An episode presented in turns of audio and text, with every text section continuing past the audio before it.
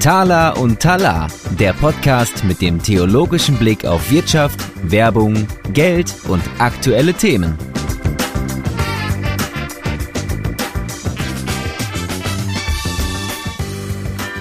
Ja, hallo, herzlich willkommen zu Folge 2 der zweiten Staffel des Podcasts von Tala und Tala. Mein Name ist Tobias Pusch, ich bin der eine Host und mit mir wie immer hier zusammen ist der andere Tobias, nämlich Tobias Siebel. Das ist der Gründer der Thaler und Thaler Konferenz. Hallo Tobias. Hi. Schön, dass wir heute wieder loslegen können. Ja, und mit was für einem Thema. Es, es war mir eine Freude, muss ich sagen. Ja, es brodelt schon oder es brodelt immer noch ja, in mir. Genau, die Faust ist schon geballt in der Tasche und ich möchte eigentlich am liebsten laut losschreien.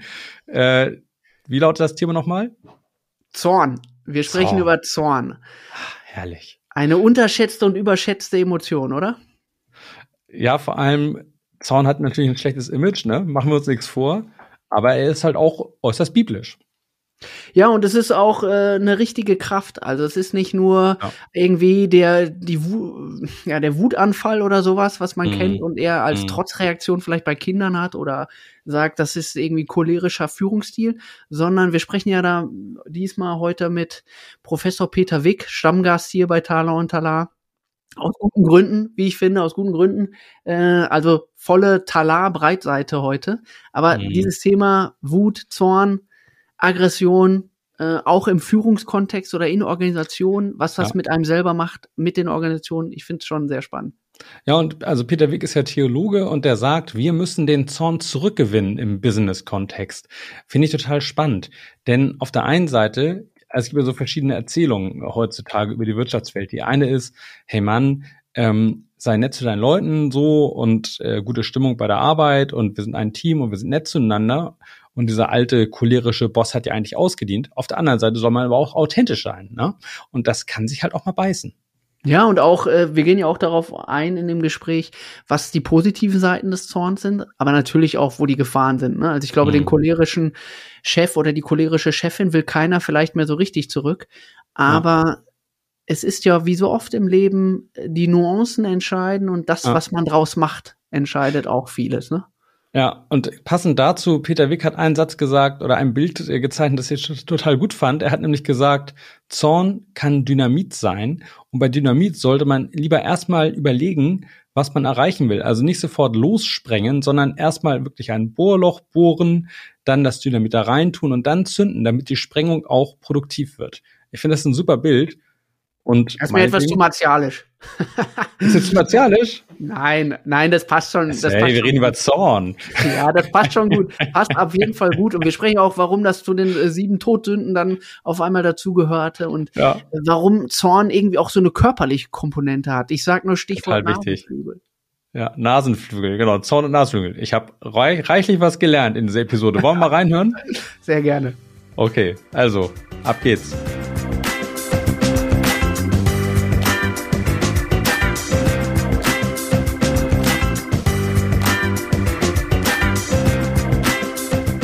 Peter Weg, du bist wieder dabei. Ja, hallo. Du bist ja Stammgast bei uns im Podcast aus guten Gründen. Deine äh, Folgen haben immer viel positives Feedback, was wir so bekommen und ist für uns natürlich auch immer spannend, den Theologieprofessor dabei zu haben äh, zu Themen, die ja irgendwie doch sehr nah sind an der äh, Managementpraxis. Und heute reden wir über Emotionen oder über Gefühle, über Zorn. Ein Wort mit vier Buchstaben, mit Signalwirkung. Ich kann es mir gut auf so einem Buchcover vorstellen. Peter Weg, der neue Bestseller Zorn. Peter, wie kommst du dazu, dass wir über Zorn sprechen? Warum ist das wichtig?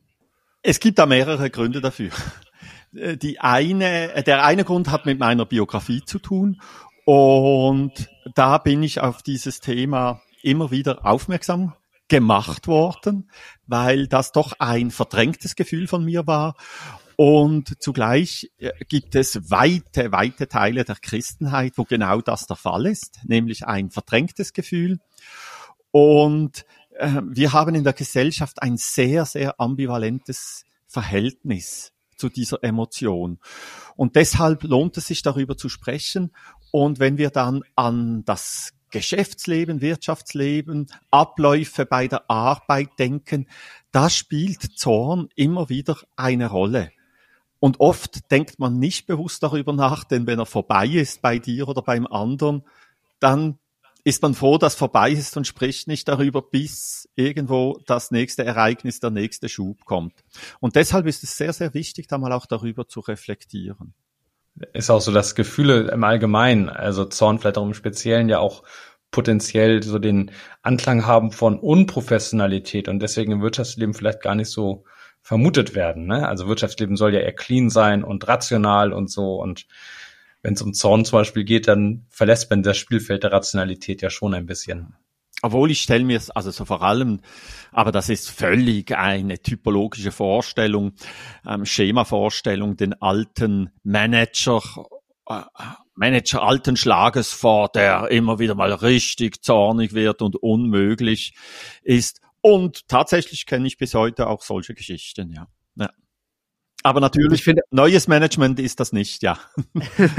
Neu, neues Management, also ich, ich habe das Gefühl, dass da so eine Ambivalenz da ist, auch jetzt so mit Praxiserfahrung oder allgemein im Diskurs. Wir haben auf der einen Seite dann irgendwie Hate Speech und teilweise auch extreme Emotionen in in den Unternehmungen, ähm, die im Führungsalltag dann oder in Führungssituationen, wo man dann vielleicht mal den cholerischen Chef hat oder äh, die cholerische Chefin oder wo es wirklich mal knallt. Und auf der anderen Seite haben wir so diesen New Work Ansatz oder dieses, wir müssen aber mit Werten führen und eigentlich, ähm, so wie Tobias eben auch sagte, haben Emotionen im Business-Kontext doch gar keine Rolle, weil wir sind ja der rationale Mensch und Emotionen verdrängen das nur.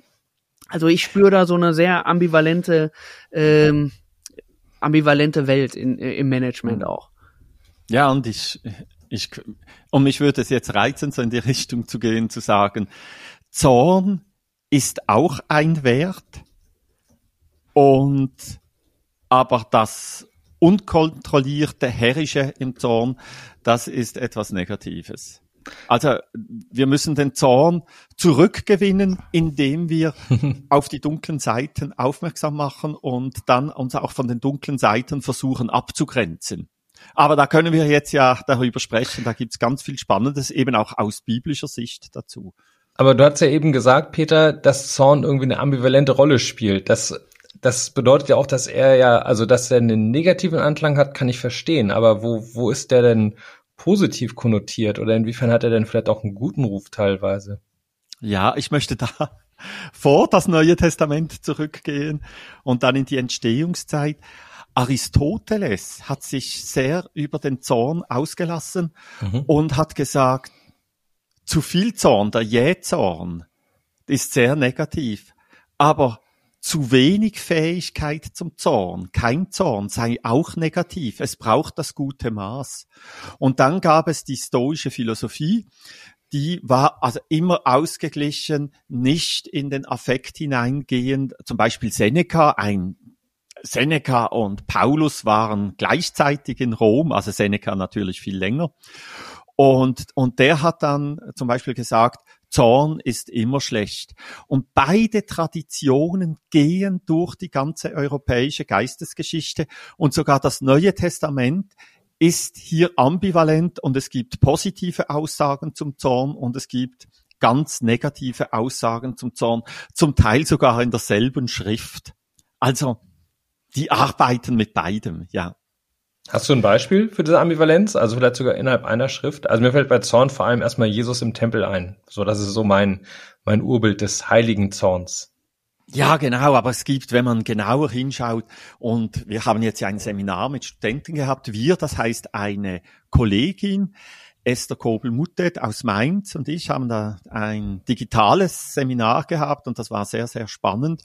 Und zum Beispiel beim großen Gastmahl im Lukas-Evangelium im 14. Kapitel, da wird ja der Gastgeber mit Gott verglichen.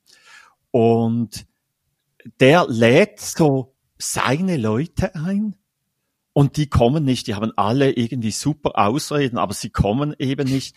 Und dann wird er richtig zornig und dann fängt er an, die an den Hecken und Zäunen und die Ausgegrenzten einzuladen. Also wenn man diese Geschichte genau liest, kann man sagen, Gott sei Dank wurde der richtig zornig und hat seine Party nicht abgesagt, sondern gerade erst recht, um es allen zu zeigen, dass das jetzt meine Ergänzung, hat er die anderen eingeladen und plötzlich waren die, die überhaupt nicht vorgesehen waren, eben die, die Degradierten, die, die am gesellschaftlichen Rand, plötzlich waren die dabei.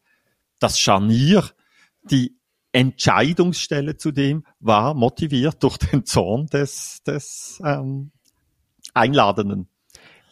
Ist Zorn so, ein, so eine Kraft, wenn es, also die positive Seite von Zorn, kann ich mir gut vorstellen, als etwas, was so eine Kraft hat, gegen Ungerechtigkeit aufzuschreien. Also man kennt das ja vielleicht, wenn man so ein Gefühl bekommt, hier stimmt etwas nicht. Also das ist jetzt hier nicht fair. Dann erlebt man doch auch so eine so, so ein Zorn oder so eine gewisse Wut gegen das, was gerade da ist. Also das Zorn in so einem Moment ähm, wirklich so der Katalysator für das Positive sein kann. Das würde ja in der Geschichte zumindest jetzt so anklingen, oder? Also viele ähm, Befreiungsbewegungen, ob das im ganz Kleinen ist oder auch ganz, ganz Großen, haben auch eine Wurzel im Zorn, dass Menschen zornig geworden sind über das Unrecht, das anderen angetan worden ist. Also gerade der Zorn für andere kann äußerst produktiv sein, weil es dann natürlich auch noch eine gewisse Distanz ähm, zur, äh, zu, äh, zur eigenen Person gibt. Also ganz wichtig. Und wir haben, wir haben wirklich, wir haben wirklich mehrere solche Geschichten im Neuen Testament. Zum Beispiel das Gleichnis des Schalksknechts, wo, wo dieser König so großzügig ist und dann ist dieser Knecht gegenüber seinem Mitknecht kein bisschen großzügig und vergibt ihm die Schuld nicht, obwohl ihm alle Schuld vergeben wird. Und dann wird der richtig zornig und sagt, okay, dann geht's jetzt hier auch wieder nach Gerechtigkeit. Also da hat der Zorn auch so ein Scharnier und sogar der, der Zorn, der, der negativ gewertet wird, kann so eine Scharnierfunktion haben. Also, das heißt, so eine Schlüsselfunktion und etwas Neues hineinführen.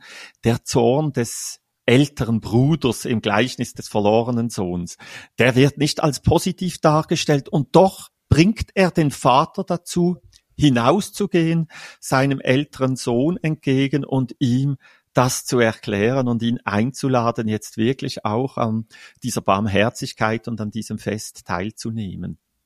Also da ist nicht mal der Zorn des Vaters, sondern der Zorn des, ähm, äh, äh, des, des Sohnes, die den Vater dazu bringt, eben auch ganz Wichtiges, ähm, Liebevolles gegenüber dem älteren Sohn zu tun. Ja. Da ist der Zorn ja so ein bisschen dafür da, auch dass der Ältere sich zu erkennen gibt, ne? in seiner Gefühlswelt. So, also er, das Gegenteil wäre gewesen, runterschlucken, gute Miene zum bösen Spiel, aber nein, er lässt es raus und dadurch kann man es irgendwie thematisieren und, und anpacken, das Thema und damit arbeiten, nicht?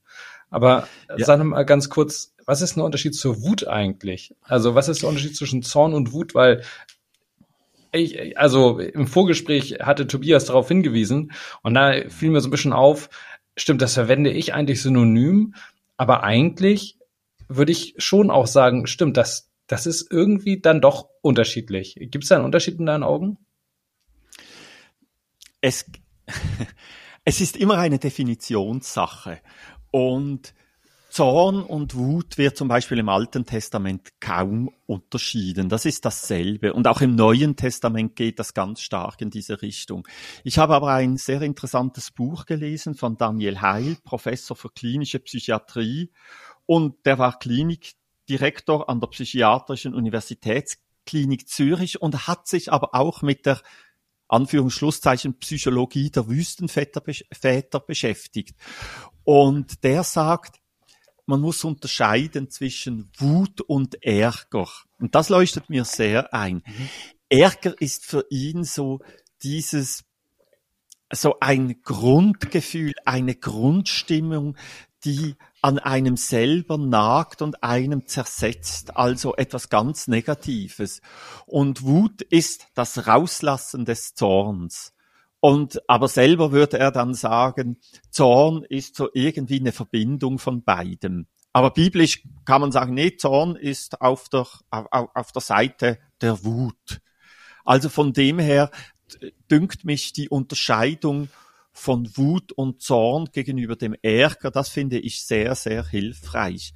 Und Ärger oder so auch ein Grundärger, das kann eine Folge davon sein, dass Menschen ihren Zorn nicht ausdrücken, ähm, ihm keinen Raum geben, ihn zu stark zurückweisen. Das kann noch ganz andere, ähm, auch schlimme Folgen haben, also auch äh, nach Freud ist, ähm, ist das auch ein Grund für Depression, dass Wut nicht nach außen gelebt wird, sondern dann zur Autoaggression wird und, und dann zu Depression führt. Also da gibt's verschiedene Modelle. Aber Wut ist auch irgendwie ein körperlicher Ausdruck. Und im Hebräischen gibt's zwei Wörter dafür. Das eine ist Charon und das heißt einfach brennen. Das ist die Glut. Also das drückt natürlich fast, also das drückt etwas aus, wie dieses Gefühl sich körperlich anfühlen kann. Und das zweite, das ist so Av oder, oder eine Verdoppelung Apayim und das ist eigentlich der Nasenflügel, die Nasenflügel. Also wenn der Jona mit großer Wut entbrennt, dann ist das eine Verdoppelung, weil schon entbrennen ist ein äh, äh, wütig werden und dann noch mit Wut. Das heißt also, er, er wird feurig. Es, und dann ist es noch passiv. Es wird ihm feurig mit seinen Nasenflügel. Also die haben einfach darauf geachtet, wo zeigt sich die Wut? Natürlich im Bauch, aber dort ganz viele andere Gefühle. Aber wenn die Nasenflügel anfangen zu zittern, und so haben sie es wie Nasenflügel genannt, Apayim. Also sehr spannend. Also Zorn ist ein Gefühl, das will sich auch körperlich ausdrücken. Und dann hat es auch etwas mit der Nase zu tun, oder? Da schnaubt einer zornig, haben wir ja auch im Deutschen. Also, das ist ein sehr spannendes Feld, wie hier vergangene Kulturen sehr, sehr genau den Menschen beobachtet haben, der, der zornig wurde, ja also dieses körperliche kann ich gut nachvollziehen. Das kennt ja auch jeder, der irgendwie Kinder hat. Ja, also das ist ja dann die Extremform vielleicht des körperlichen. wenn, wenn der Wut, wenn der Wutanfall zuschlägt, ja, äh, gerne im Supermarkt an der Kasse oder sonst wo. Da kennen wir es ja als sehr, ähm, Kinder sind da ja noch ganz ungebremst und leben das ja dann voll aus, ähm, was ja auch sein, also absolut auch positiv ist, auch wenn es dann in solchen Momenten vielleicht ähm, gerade nicht so gut passt für die Eltern. Aber wenn, wenn es diese körperliche Komponente hat und man wirklich, das klingt ja dann auch so, als könnte man es kaum steuern. Wie würdest du denn äh, Wut, Zorn jetzt auch in, im Management, in der Führung, wie, wie steuere ich das denn? Also, dass, wenn es mich so überkommt, du hast jetzt Jona eben genannt, ähm, und ich merke, es brodelt oder es brodelt vielleicht auch länger, man möchte es ausleben, weil es ja auch nicht gut ist, wenn man es nicht auslebt runterschluckt und so weiter. Und auf der anderen Seite ähm, kennen wir auch cholerische Führungskräfte, die jetzt vielleicht nicht unbedingt den äh, Führungsaward bekommen würden für tolle äh, ethisch und gute Führung, ja. Also äh, Bibelwiss als Bibelwissenschaftler gibt's hier etwas ganz Geniales und das ist eine Charaktereigenschaft Gottes ist der Zorn oder sagen wir eine emotionale Fähigkeit, die Gott grundlegend zur Verfügung steht, jetzt über ganz viele Texte hindurch, das ist der Zorn. Und eine eindrückliche Geschichte, und das ist natürlich extra fast ein Widerspruch, das ist in der Offenbarung, wo der Zorn des Lammes, oder also so ein Lamm, und dann wird das absolut zornig. Und das wird wahrscheinlich, gerade davor steht, ein Hinweis auf den Tod von vielen Märtyrer. Und das ist Abgrenzungszorn. Also der Zorn, der, der das nicht mehr geschehen lassen will, der das wieder gut machen will, der, der, der hier eine Grenze setzt, dass das den Anhängern, den Glaubenden, den Gläubigen nicht mehr geschieht. Und jetzt ist gibt es so einen Grundtenor durch das Alte Testament, aber auch dann ins Neue Testament hinein. Gott ist groß an Gnade und Barmherzigkeit und langsam zum Zorn. Und da der Zorn eine große Kraft ist und alles, was eine große Kraft ist, ist auch eine gefährliche Kraft, kann auch missbraucht werden. Da könnten wir jetzt ganz andere Beispiele noch nennen. Aber das ist eine große Kraft und bei dieser Kraft ist dieses langsam zum Zorn ganz wichtig. Also nicht kein Zorn.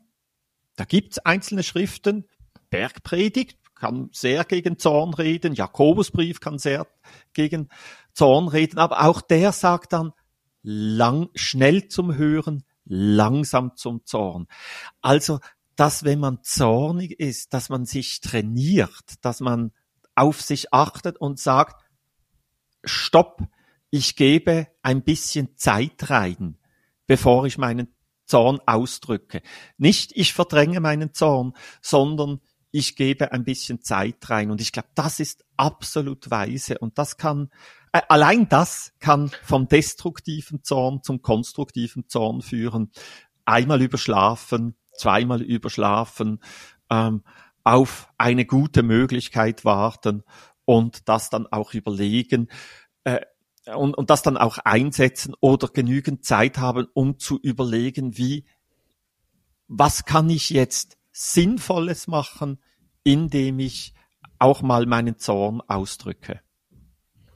Also eigentlich ja so eine Reflexionsebene nochmal einbauen oder so eine Reflexionsschicht. Ja, aber ich würde es nicht nur auf die Gedankenebene beziehen. Mhm. Es ist natürlich auch auf die emotionale mhm. Ebene. Mhm. Ähm, auf emotionaler Ebene kann man sagen, äh, äh, ein verdrängter Zorn ist schlecht. Mhm. Ein Zorn, der sich schon ein Stück weit beruhigt hat, ruhiger mhm. geworden ist, der eben nicht gleich mit dem Feuer dieser Glut voraus mhm. oder der, der nur noch mit Glut kommt, aber nicht mit hellen Flammen. Mhm. Das ist ein Zorn, der auch die Chance hat, ähm, wirklich positiv äh, auf Grenzen zu pochen und Grenzen wieder einzufordern, sich selber zu schützen oder auch andere zu schützen. Für was nämlich der Zorn auch da ist. Ja. Also wie du das schilderst, kann das ja auch was sein, wo man sagt, okay, ähm, das kann nochmal eine neue Gesprächsgrundlage herstellen, dann kann man nochmal neu über Themen reden und verhandeln. Aber Gottes Zorn der Bibel, wenn das Ding platt gemacht wird, dann, dann kann man hinterher schlecht drüber reden irgendwie, ne? Oder wenn die Welt in, äh, unter einer äh, Wasserdecke äh, versinkt und nur nur überleben darf, so das ist, das ist finde ich keine Basis für eine Verhandlung. Ja, gut. Mit Noah bin ich jetzt ein bisschen überfordert, aber sonst gibt's in ganz vielen Geschichten dass es lange gedauert hat. Hm. Das, also vor allem, wenn es ums Volk Gottes geht, wow, das musste Gott nerven. Und dann wurde es ihm angedroht und es geschah nichts. Und dann nervt es wieder und es nervte immer weiter. Also das heißt, ähm, schwer gegen die Beziehung gegen Gott verstoßen, schwer, also Oft ist das auch bei den Städten, sie, äh, nicht nur, dass sie Zauberei betreiben, also jetzt mehr gegen Gott, sondern dass sie sich morden und gegenseitig umbringen. Also ganz großes zwischenmenschliches Leid und Desaster verursachen und Gott greift eben dennoch nicht ein, sondern er gibt noch Zeit. Und irgendwann mal ist dann diese Zeit aufgebraucht. So läuft das eigentlich ab oder? Also wenn man da liest ins, ins babylonische Exil, was es da für Warnungen von Propheten gibt und Wiederwarnungen und und und dann geschieht äh, und dann wird ein Teil deportiert und die anderen nicht und dann ist immer noch nicht besser und also äh, und, und dann werden auch noch andere deportiert. Also äh, da gibt's viele Geschichten, wo eben die wo eben die Zeit eine ganz wichtige Rolle spielt, die verlängerte Zeit. Ja. Hm. Ich finde das sehr interessant, dass man eigentlich sehr schnell so in diese Richtung kommt, ja, aber eigentlich müsste man ja noch drüber sprechen und äh, es weiterreden und man versucht dem Zorn schon so ein bisschen äh, so einzudämmen, aber dass es vielleicht dann wirklich irgendwann äh, so ein Punkt kommt, wo man sagt, so ab jetzt bis hierhin und nicht weiter oder ich habe jetzt ich, ich, es ist langsam geworden und irgendwann kommt dann der Punkt, jetzt sagen wir mal im Führungsbereich, wo man dann wirklich dann auch dem Zorn ähm, Raum geben muss, also damit er konstruktiv werden kann. Ne? Und es, ich glaube, es ist dann ja auch eine, eine Führungskompetenz mit der Emotion Zorn, wenn man sie dann nach der Zeit, die man gewartet hat, rauslässt, dass man sie dann gut gesteuert oder äh, sinnvoll, produktiv, wie auch immer mhm. einsetzt. Also dass es nicht ein reines Desaster-Meeting wird für diejenigen, die dabei sind, sondern dass man die Kraft nutzt, die dann da sich aufgebaut hat, um wirklich die Umstände äh, konkret zu verändern. Oder vielleicht ist es auch so etwas, wo man sagt, okay, bis hierhin und nicht mhm. weiter. Jetzt ähm, wird die Entscheidung anders getroffen, weil es vorher nicht geklappt hat oder so. Also ich würde mir das teilweise auch wünschen in Organisationen, dass man diesen diesem diesem Trieb, sage ich mal, oder dieser dieser Kraft dann auch Raum lässt, weil sonst sehen wir das ja auch, dann, dann passiert teilweise auch nichts. Dann wird gesprochen, dann wird nochmal nichts gemacht, weil irgendwie jeder genau. Angst hat vor, ja. was weiß ich, vor Konsequenzen.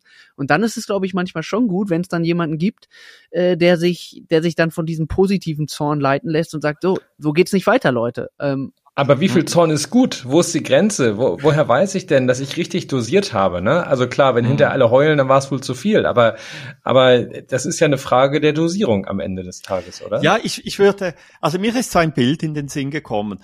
Ähm, Zorn ist wirklich, Zorn ist Dynamit, oder? Und also äh, das, das ist wirklich im Gegensatz zu, zu anderen Emotionen, die in sich schon die Dauer tragen, oder? Ähm, ähm, Trauer, da ist Dauer oder sehr große Dauer, ähm, Dauer mit angelegt. Freude äh, ist ja ein Ideal, dass sich das über für für Christen in der Bibel, dass sich das über immer längere Zeit ausdehnt. Und Dynamit hat in äh, und ähm, und Zorn hat in sich das Potenzial, wie Dynamit zu sein. Und wenn dann einer zornig wird und sagt, Zahne, jetzt lege ich die Lunte an mein Paket Dynamit, dann ist das natürlich absolut verheerend. Wenn er sich aber überlegt, okay, ich zünde das, aber wo setze ich das Bohrloch? Und jetzt bohre ich zuerst ein Bohrloch, um dort das Dynamit reinzustopfen, dass das dann auch eine produktive Sprengung gibt, oder? Und, und den Weg frei macht. Ähm, meine, aber das braucht halt schon auch wieder Dauer, ähm, für Reflexion und auch, dass sich das Ganze ein bisschen, ein bisschen kühlt, ja, und, und, und nicht mehr so gefährlich ist. Deshalb, ähm, oder alle Menschen haben ähm, sicher ähm, Erfahrungen gemacht mit Zorn und zwar auch schlechte Erfahrungen mit einem maßlosen Zorn. Und, und deshalb gibt's gibt sowohl die, die sagen nur maßvoll, und das ist ja das, was ich jetzt hier beliebt machen möchte, und es gibt die, die sagen überhaupt gar keinen Zorn. In, in, bei den Wüstenvätern war das sehr interessant. Da hat ein Evarius Ponticus hat Anfechtungen, die den Mönch in der Wüste oder auch die, die Eremitin in der Wüste anfechten, aufgelistet und kam da so auf acht anfechtende Gefühle. Und eines davon ist Zorn. Und, und dann geht man da ganz, nimmt man das ganz differenziert wahr und geht differenziert mit dem um.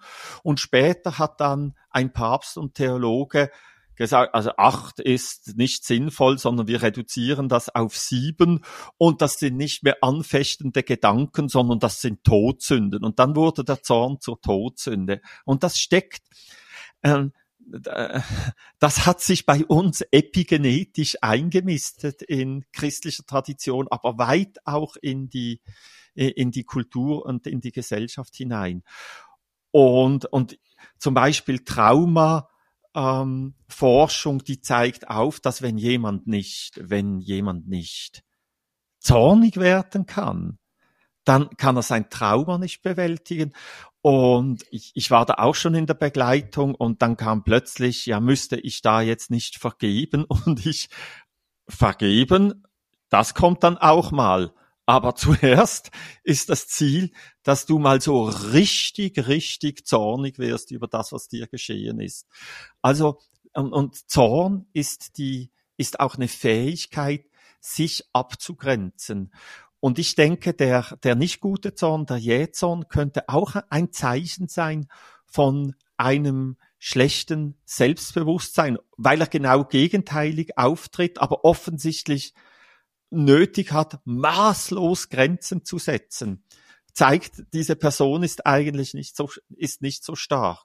Und zu wenig Zorn, das kann in eine depressive Richtung führen. Und dann lässt man alles mit sich geschehen. Und ähm, das könnte man noch als christliche Tugend verkaufen. Aber wenn man nicht nur über sich Verantwortung hat, sondern zum Beispiel auch in einer Firma Verantwortung über andere, dann lässt man es auch denen geschehen und dann wird das zu ganz großem Unrecht und, und Inkompetenz und Leiden von vielen. Und so ist es notwendig, dass einer auch oder eine Managerin auch die Fähigkeit hat, ihren Zorn produktiv einzusetzen. Ich habe noch mal zwei kurze Fragen, also die wirklich wahrscheinlich so ruckzuck zu beantworten sind. Die eine, wann warst du eigentlich zum letzten Mal zornig, Peter? Und das andere, ähm, was ist eigentlich das Gegenteil von Zorn? Das, das zweite ist eine schwierige Frage. Das erste ist nicht so schwierig. Ich glaube, ich habe äh, auch, also immer wie, immer wieder so Anläufe zum Zorn es ist einfach zu viel mit diesen Mails und alle wollen noch irgendetwas von hm. mir. Und jetzt, wenn ich so selber darüber spreche, dann merke ich aber, viel zu oft lasse ich das abbiegen in Ärger. Hm. Das heißt, ich mache nicht wirklich etwas gegen dieses Problem und vielleicht muss ich jetzt da wirklich mal mehr Abgrenzungsproblem oder Wut zulassen, damit ich dann auch neue Grenzen setze die sich dann für mich so hart anfühlen, weil jeder, der doch eine Anfrage an mich hat, hat, hat doch einen guten Grund dafür oder so, aber es ist einfach nicht möglich. Ähm, ich glaube, ich, ich glaube, den, den letzten wirklichen Zornanfall, und das war ein ganz großer, das war ein ganz großer Erfolg. Das, das war, das war ein Zorn gegenüber Gott. Und der hat, ähm, ähm, dann, also nicht, dass jetzt jemand so versteht, dass Gott diesen Zorn verdient hat, aber da war ich mal authentisch und da war etwas Zorniges in mir und das konnte raus und das war am Morgen früh und das war also wirklich, das war Wut, also das war auch mit körperlicher Manifestation. Und dann so gegen Abend habe ich mir gesagt, wow, das ist jetzt aber richtig, richtig gut, dass du das erlebt hast, richtig gut für deine Gottesbeziehung mit dieser Authentizität. Und dann habe ich das Monate später ähm, einem alten Pfarrer, der mich geistlich begleitet, erzählt, und dann hat er mich gescholten.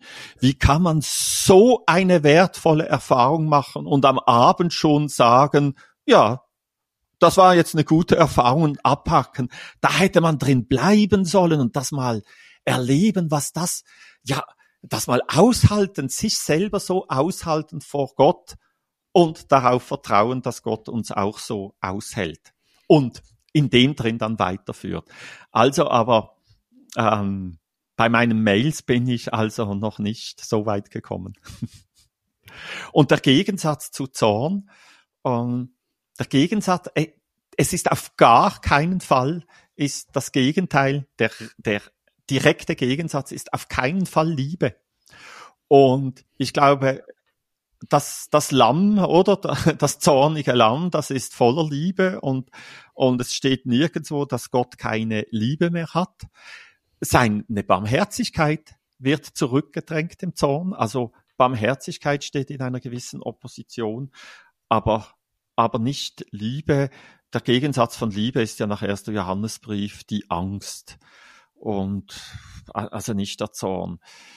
Ähm, vielleicht ist auch eine direktere Opposition so eine Schicksalsergebenheit. Ich muss alles nehmen, so wie es kommt. Und wenn mir Unrecht geschieht, dann ist es Gottes Willen, also ein falsches sich ergeben in Gottes Willen hinein, das, sondern, also jetzt sage ich es wieder positiv, Zorn kann ganz verheerend sein, aber er ist auch einer der produktiven Kräfte für unsere Gottesbeziehung auf der Seite Gottes und auf unserer Seite.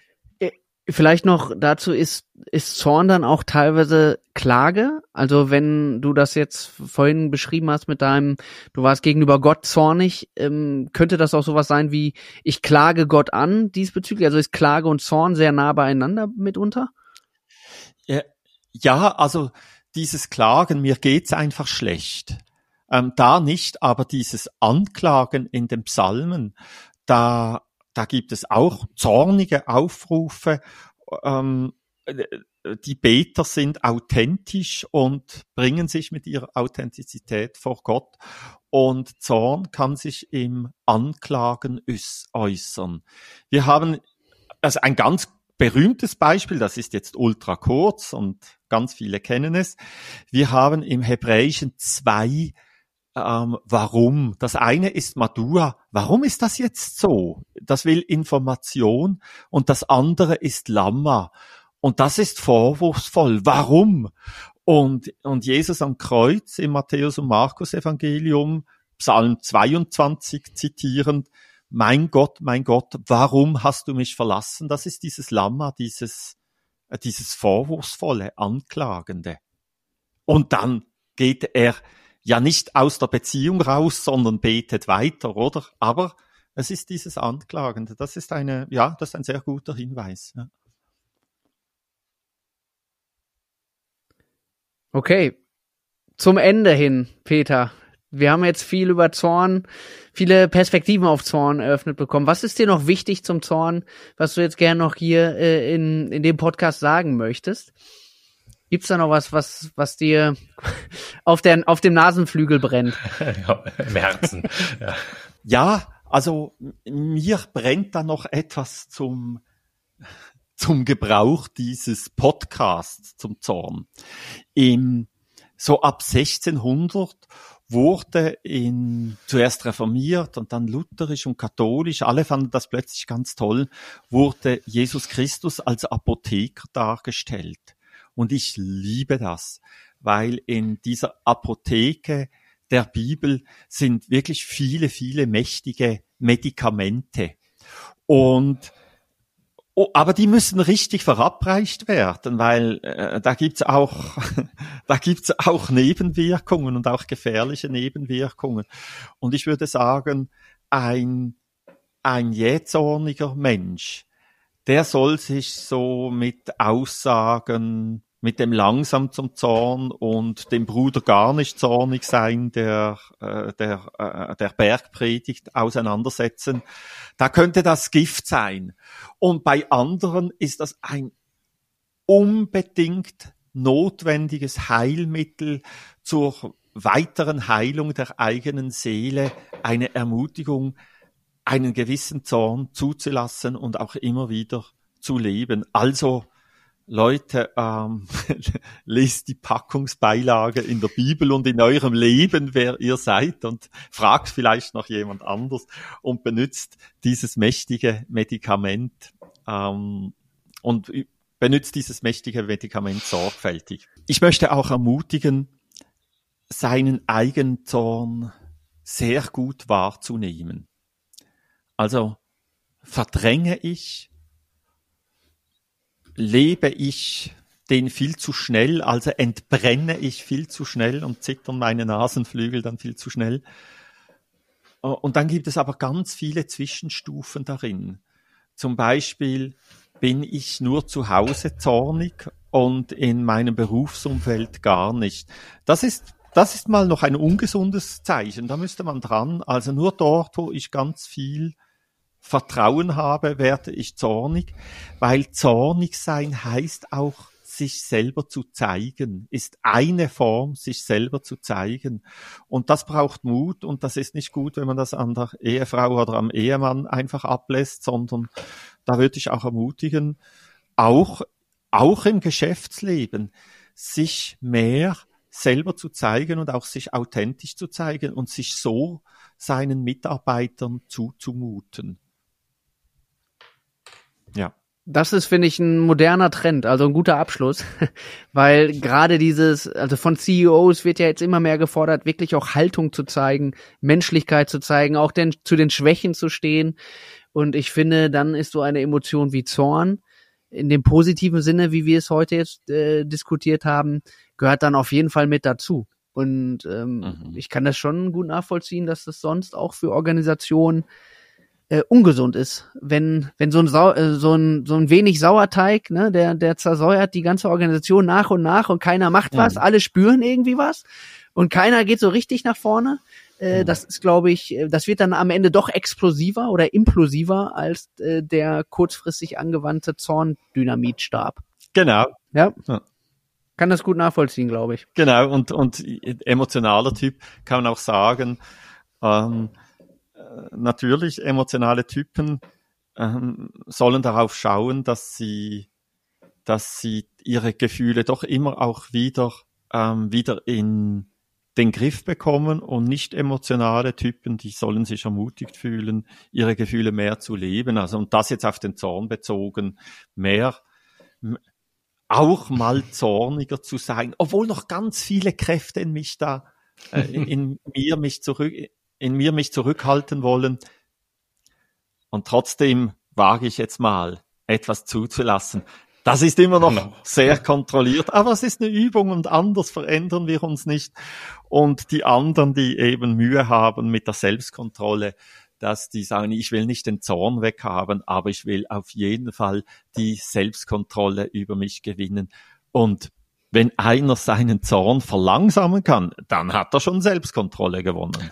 Für die Kontrollierten heißt es dann mehr Zorn wagen. Genau, genau. Das ist so ein schönes Schlusswort. Vielen Dank, Peter. Schön. Das hat richtig Spaß gemacht, ja. Ich habe was gelernt. Ich auch. Danke, Tobias. Bis bald. Tala und Tala, der Podcast mit dem theologischen Blick auf Wirtschaft, Werbung, Geld und aktuelle Themen.